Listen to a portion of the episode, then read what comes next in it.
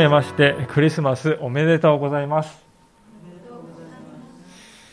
え今日はイエス・キリストの降誕を記念する礼拝そしてアドベント第4週であります、えー、クリスマスの日がですねを最後の迎える最後の4週目ということですね、えー、その礼拝として行っておりますが今日のお話のタイトルはですね、今日王が生まれたとさせていただきました。まずそこで最初に皆さんにお伺いしたいのですけれども、皆様は王様の誕生と聞くとですね、どのようなイメージを持たれるでしょうか。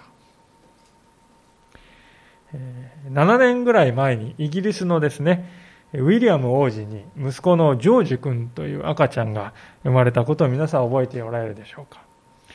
世界中がですね、大きなお祝いムードに包まれたということを皆さん覚えておられるかなと思うんですね。で、このジョージ君ですが、明らかに他の赤ちゃんとは違う扱いを受けましたね。えー、まあ、できるだけ普通のね、人と同じようにというですね、キャサリン妃が振る舞っておられたようですけれども、しかし、注目のされ方たるやも、やはり私たちとは全然違うわけでありますね。ですから、まあ、常識的に考えますと、王様というのはそういう扱いを受けるものですよ。そうでなかったら王とは呼べないですよね、と、そう考える方が多いのではないかと思うんですね。ところがであります。先ほど、司会者の方に読んでいただいて皆さんもお読みくださったと思いますけれども、イエス・キリストの誕生のシーンというのは、まあ、そのようなあり方とはおよそかけ離れたものでした。国を挙げてですね、お祝いするどころか、全く反対にほとんどの人はですね、もう気づいてすらいないわけですよね。で外国からお客さんが来てですね、慌てて、慌ててね、なんだなんだって言って調べるんですけれども、誰もがですね、当惑して困惑してるんですよね。およそ王様の誕生らしくない正反対の状況です。それがイエス・キリストがお生まれになった時にイスラエルで起こったことであったということですよね。でも、実はそれこそがイエス・キリストの生涯に一番ふさわしい光景だったということですね。むしろ私たちが考えるこの王一般のあり方とはですね、根本的に違ってたんですよ。だからこそキリストは真の王と呼ぶにふさわしいお方なんだと聖書は語っているのです。で今日の聖書の箇所を見ていくときにそのことが分かってくるように思います。そのようなわけで今からしばらくの間ご一緒に聖書からそのことを教えられていきたいなと思っているわけでありますが、早速早速ですが、今日の最初の部分をですね、もう一度読んでみたいと思うのですけれども、1節から3節のところを読ませていただきます。どうぞご覧ください。イエスがヘロデ王の時代にユダヤのベツレヘムでお生まれになった時、見よ、東の方から博士たちがエルサレムにやってきてこう言った。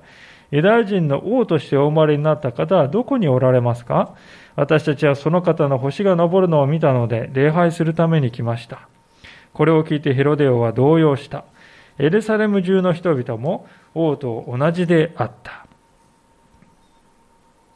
まあ、時はイエス・キリストがエルサレムの少し南にありますベツレヘムという小さい村でお生まれになった、まあ、その時からおそらく10日間、あるいは数週間ぐらい経った時のことだったと思われます。首都のエルサレムをですね、東の国から来た博士たちの一行が唐突に訪れたのであります。で彼らをですね、迎えたヘロデオはですね、彼らからユダヤ人の王様がお生まれになったはずですけれども、どこにいらっしゃるんでしょうかねと尋ねられて、ひどく動揺した？とこう書いてありますよね。で、ヘロデオがなぜ動揺したのかと言いますと、二つほどですね、原因があったのですが、まず第一のことはですね、博士たちが東の方から来たと言いますけれども、おそらく、その東から来た国は、おそらくパルティア王国というですね、え国だったと思われるからなんですよね。で、このパルティアという国はですね、今のイラクのあたりを中心に栄えた国でありまして、えー、片やですね、地中海の方を治めた、支配していたのはローマ帝国でありますが、そのローマとですね、パルティアっていうのは何度も戦争を行ったんですよね。で、時にパルティアのは勝ってしまうというですね、そういう大国でありました。ですから、イスラエルという国はですね、東の方はパルティアに挟まれて、西の方はですね、ローマに挟まれて、二つの大国のど真ん中に挟まれた小さい国だったんですね。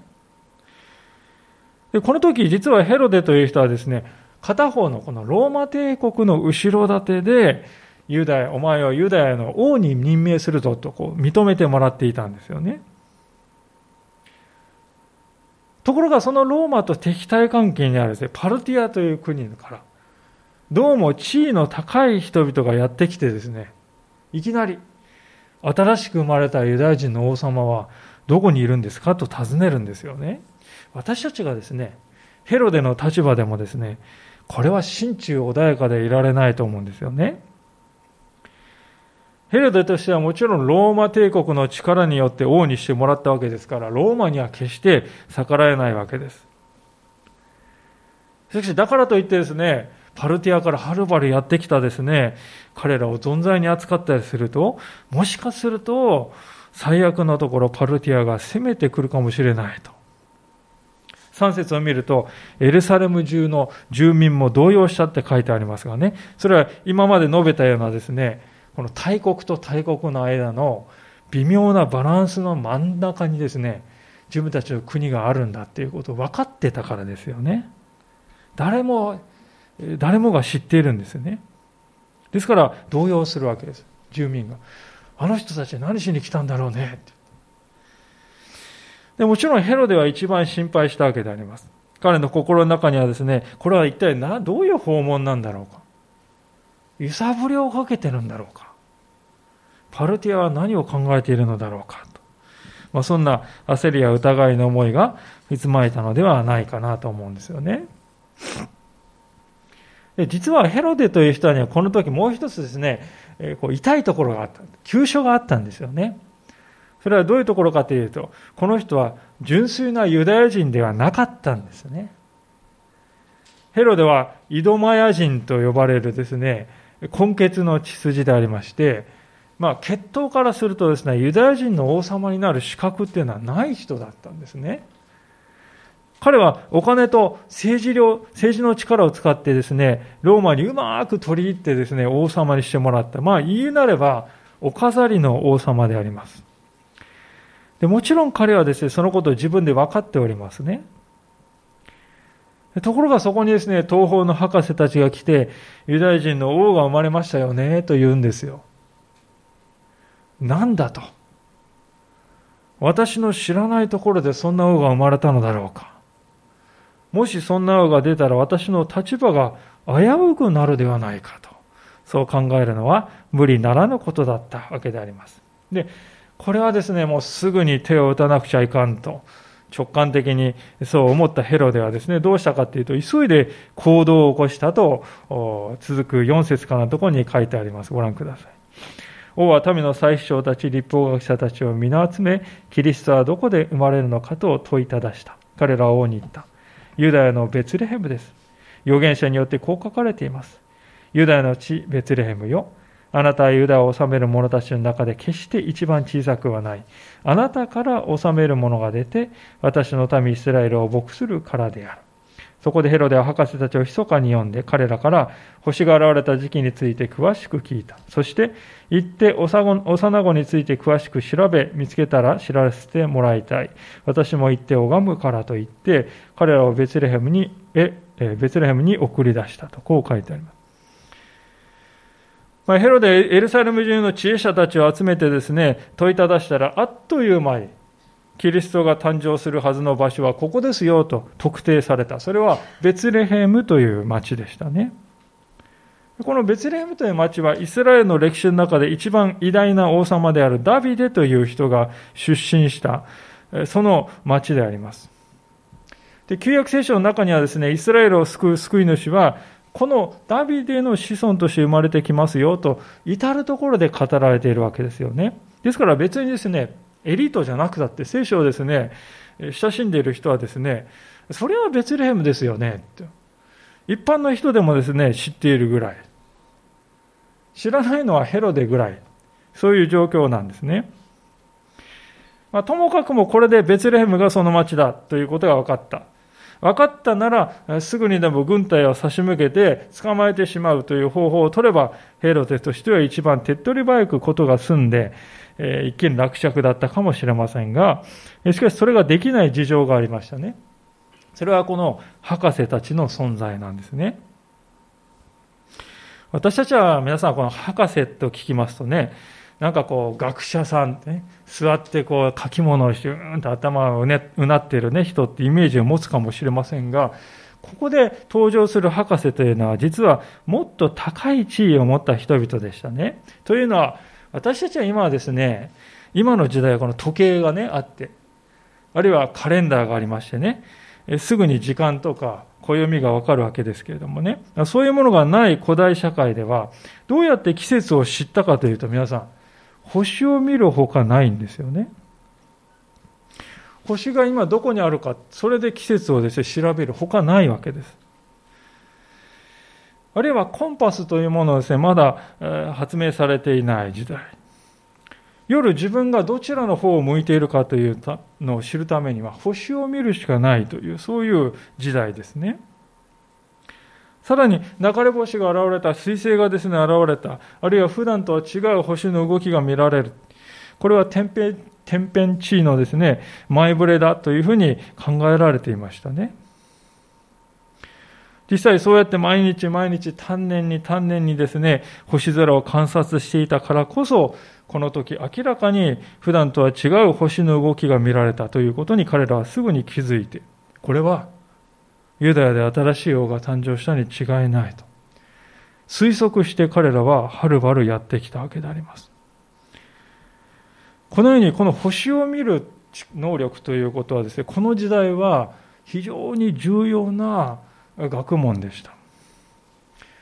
ですから彼らはこのパルティアの国で非常に影響力のある人々で敬われていた高貴な立場の人であったわけですね。で、パルティアぐらいの大国からそういう地位のある人々が来てるんですからね、皆さん。ベツレヘムか分かった分かったって言って、そのね、博士たちを置いて、先回りして、エイ様を捕まえてしまう。そんなことはですね、できないんですよね。もしそのチャンスがあるとすればですね、この博士たちが帰っていった後ならチャンスがあるだろう。まあ、ヘロデはそういう策略を考えることに関しては天才的な人でありました。この人は大変疑り深い性格の人ですね。血のつながった家族ですら完全には信用しないという人でした。自分の地位を脅かす野心があるとみなすや否やですね、容赦なく排除して、そうやって上り詰めてきた。それがヘロですね。そういうことをしないとですね、ユダヤ人の血を引いていない人なのに、ユダヤの王になるということは到底できないわけですよね。で、今回もそういうヘロデのですね、負の才能が発揮された。博士たちをこっそり読んでですね、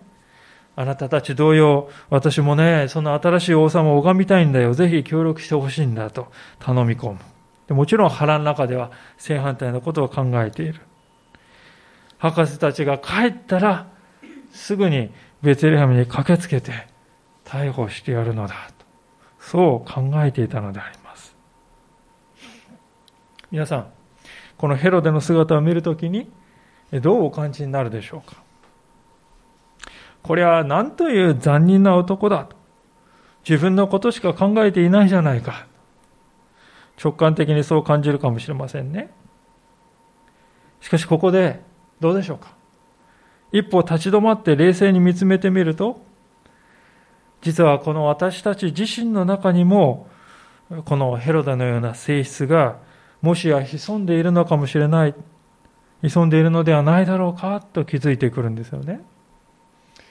確かに私たちはヘロデのような一国を預かるですね、王様ではないかもしれないんです。でもね、どうでしょうか？家庭の中や、職場の中や、学校の中や、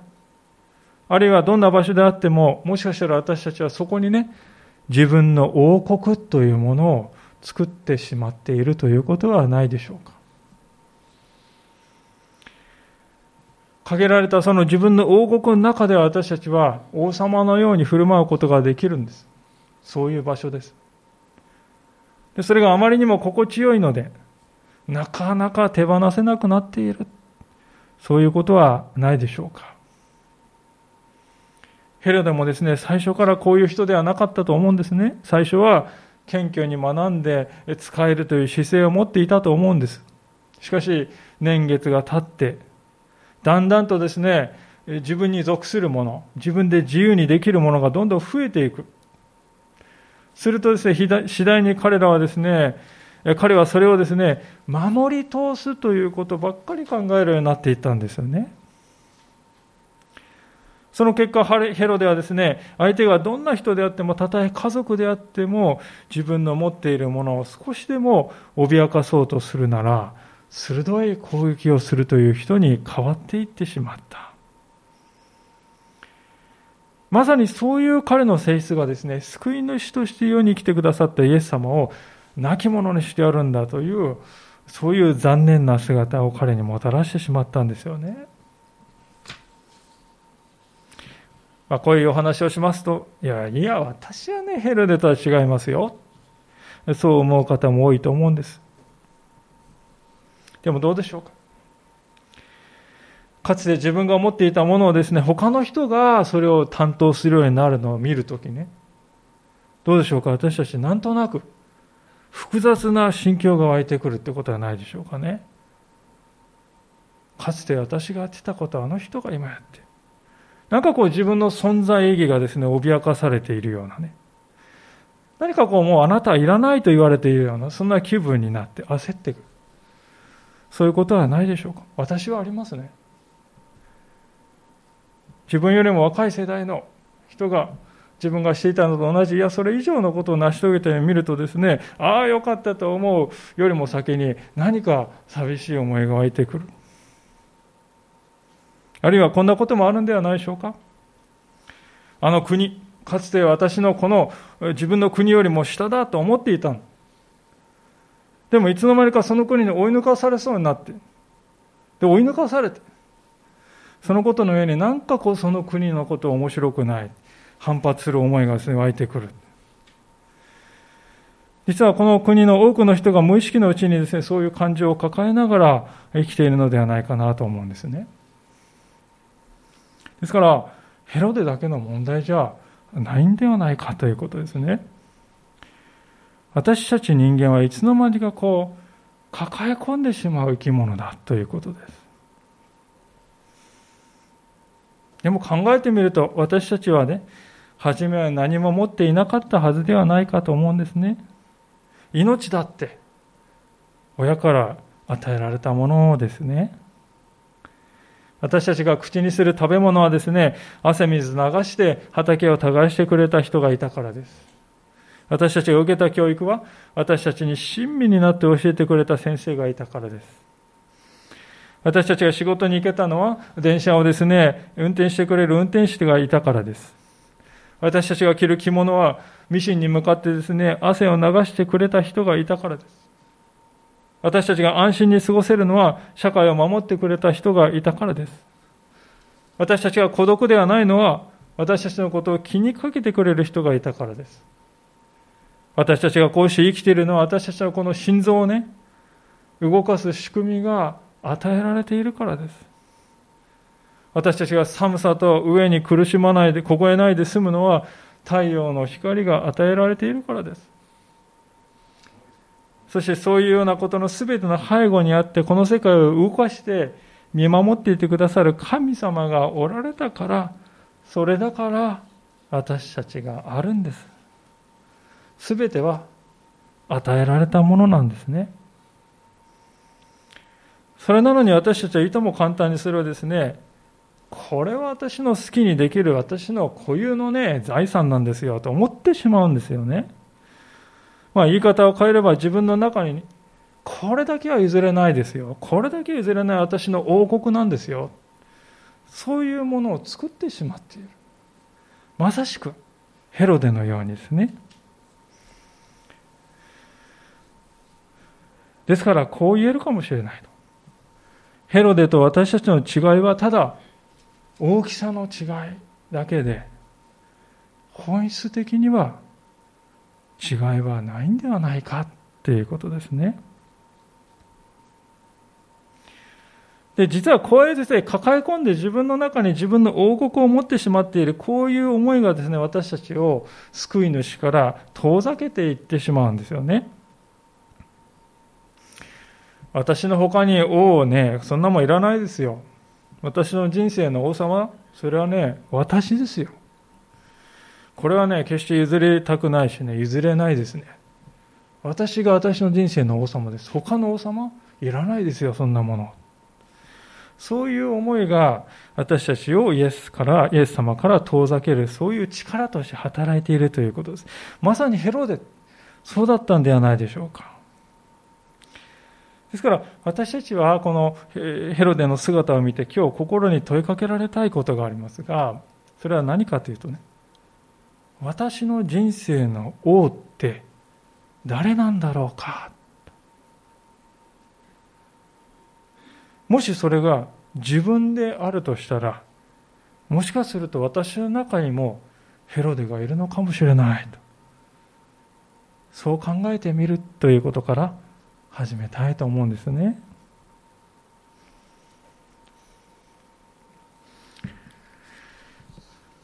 さて、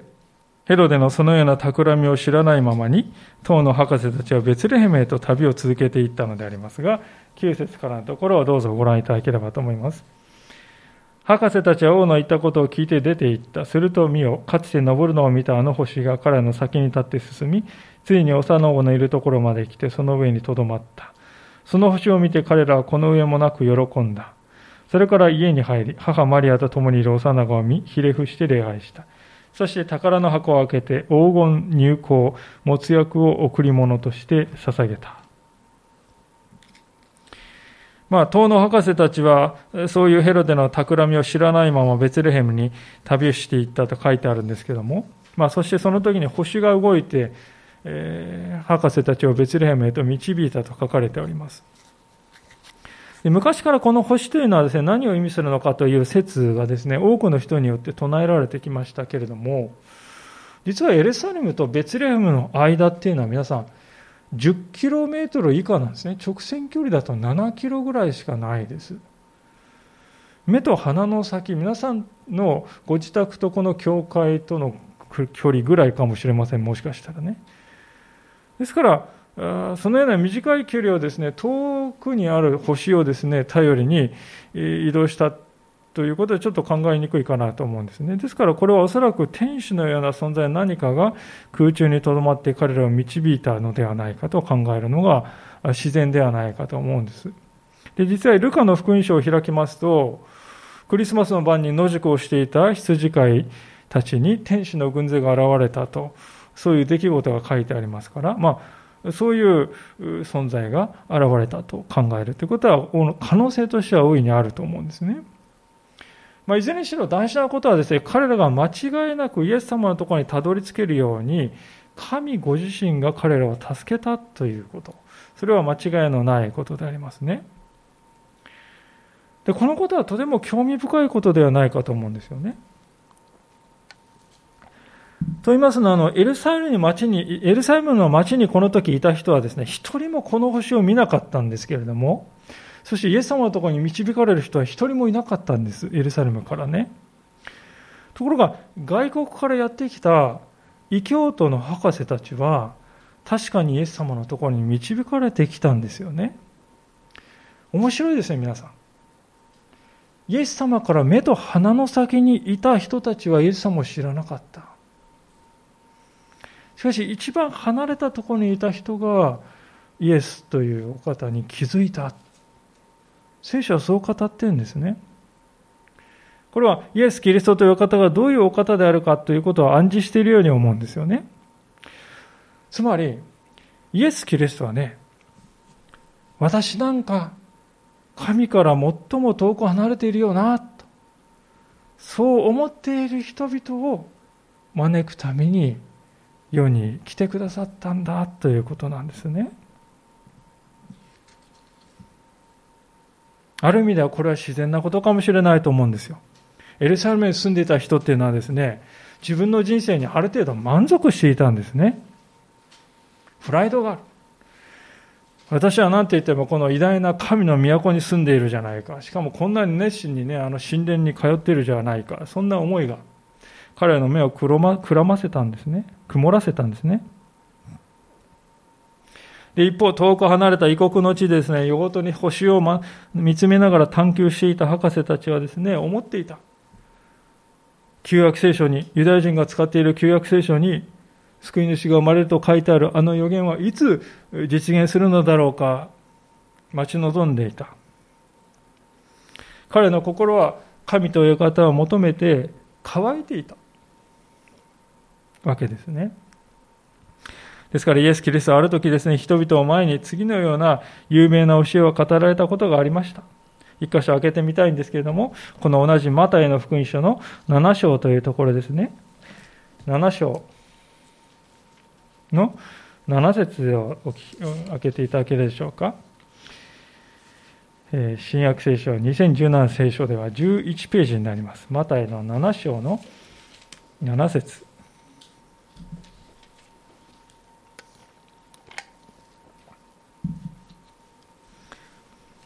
マタイの7章の7節からのところを、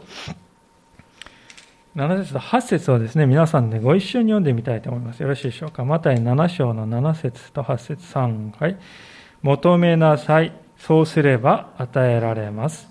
探しなさい。そうすれば見出します。叩きなさい。そうすれば開かれます。誰でも求めるものは受け、探すものは見出し、叩く者には開かれます。ありがとうございます。そうなんです。東方の博士たちとエルサレムの人々を分ける決定的な要因がどこにあるかっていうと、ここにありますよね。自分に満足するということをやめてね。今まで自分が築き上げていたものをね、五章大事に抱え込むということもやめて、心の渇きを持って、イエスというこの方を求めようと心に決める。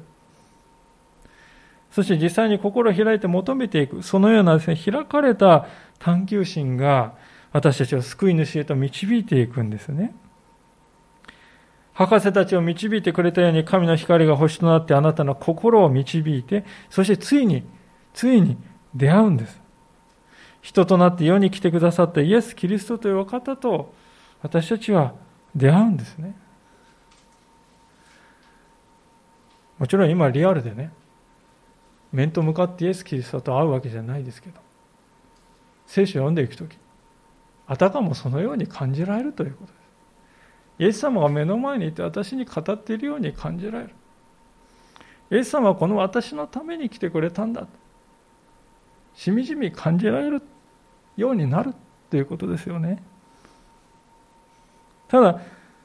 この方は求める心、そして実際に行動しようと思う小さな勇気、それがですね、その出会いをもたらす唯一の道であります。他には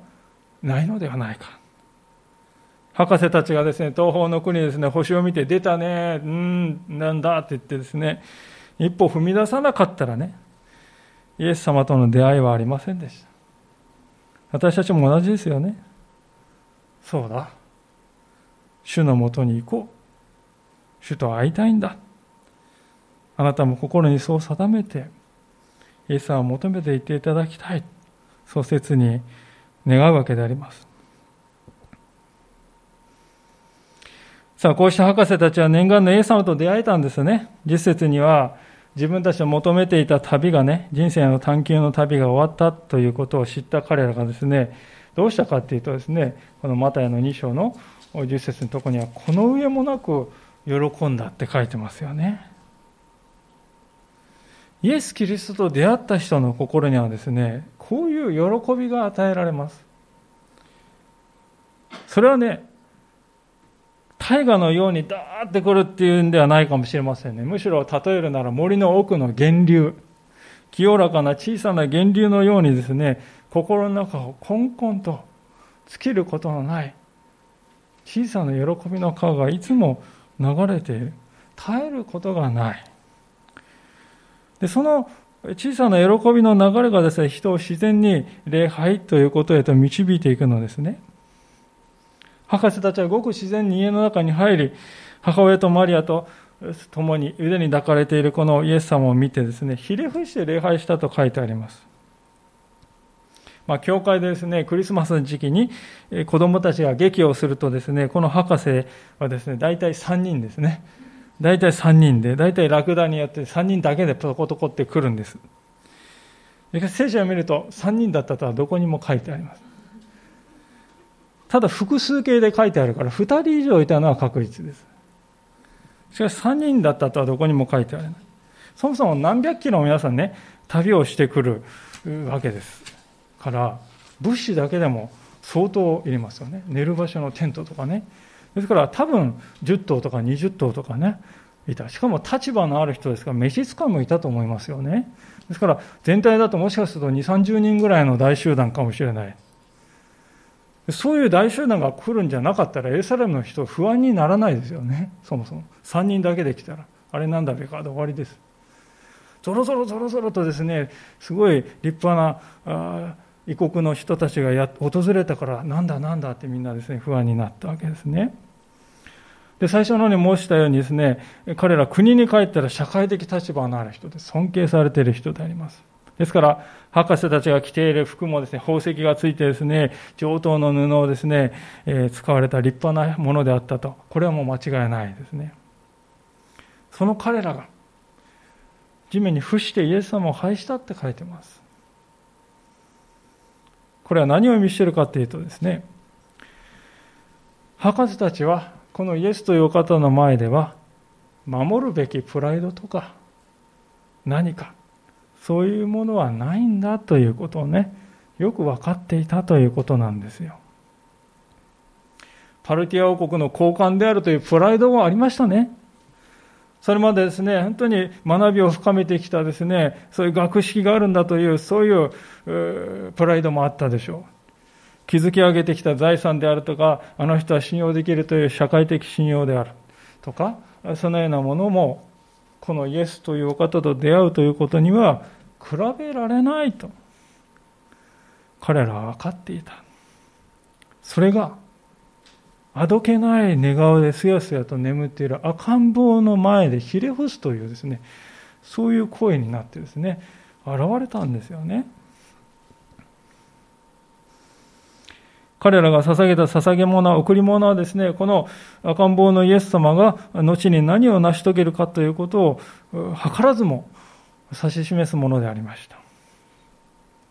彼らが捧げた黄金は、イエス様が王であるということを象徴するものでありました。彼らが捧げた入香は、いい匂いがですね、こう、炊く、炊くといい匂いがするわけです。イエス様は、が、これはイエス様が祭司であるということを表しております。そして、もつ薬は、これは死んだ人がですね、葬られる時にですね、一緒に入れる薬ですけれども、これはイエス様があの十字架の上で人類の罪のために命を捧げる、そういう救い主となっていくということを象徴するものだった。もちろん博士たちはそんなこと知りもしませんよ。予想もしてない。そんな未来なんて全くわからない。でも彼らはその時自分にできる一番良い捧げ物はこれなんだ。それを送り戻して捧げようと思って選んだんですね。ところがそれがまさにこのイエスという方はどういう人生を歩むか、どういうお方なのかということをこれ以上ないくらいはっきりと表すものになったんですね。すべて神様が導いて行われたことだと思います。空に輝く星を見させて、遠くの国から彼らを連れ出して、そして、このような捧げ物を捧げるように導く、すべては神様の主権によって導かれたことだったということですね。皆さん、人がイエス様と出会うっていうのはですね、こうやって起こってくるっていうことです。それをぜひ知っていただきたいんですね。人間があそこだ、ここだ、どこだ、あそこだって言って探求して見つかるかっていうと絶対見つからなかったんじゃないでしょうか。何百キロも行ってピンポイントですね、そのベツレヘムの道あの町に導かれてそこに来るなんていうことは不可能で針の藁の中から針をですね探すようなものです。神様が導いてくださるからイエス様と出会うんですね。私たちは聖書を読んでもこれよくわからないパターン。すぐ考えてしまう。私にはわからないんだと思ってしまうかもしれません。でもね、心配しないでください。神様が分からせてくださるようになります。時が来れば、この博士たちを導いたように、あなたはもう導いて、イエス様のところに確実に至らせてくださる。すべては神の働きによって起こることだと。だから安心して神様を信頼してね、お任せしようと。それでいいんだよということですね。で私たちがしかしですね、一番問いかけられる、自分自身の存在が問われる瞬間があるんですが、それはですね、このイエス様を目の前にした瞬間、その時じゃないかと思うんですよね。長い間探し求めてですね、ついに出会ったと思ったイエス様はどうでしょうか？弱くて小さくて何もできない赤ん坊だった時ですね。私たちは何を思うんでしょうか？失望落胆するかもしれないですね。人が宗教を求めるですね、の多くの場合ですね、問題を解決してほしいと思うんですね。この問題を解決してくれると思って、えー、イエスという方を求めたのに、なんだこれ、何もできないじゃないか、赤ん坊で。あの悩みに答えてくれると、あの知識を知りたくて求めてきたのに、なんだこの赤ん坊は何も知らないじゃないか。私たちは、すぐにスーパーマンみたいな神様を求めます。問題を解決してくれる神様、それはね、いりますけれども、そうでないならば、お断りいたします。実に多くの人々がですね、そのように考えて、イエス様の前まで来る。でも赤ん坊で無力なですね、横たわっているのを見てですね、くるりと向きを変えて帰っていく。しかし、あまりにももったいないことではないでしょうか。むしろそこで一歩立ち止まっていただきたいんですね。そして考えてほしいんです。なぜ神様は、このような無力な赤ん坊として救い主をお使わしになったのだろうか。これは何を意味してるんだと。その意味するところを考えてみていただきたいということです。世の中の王様たちは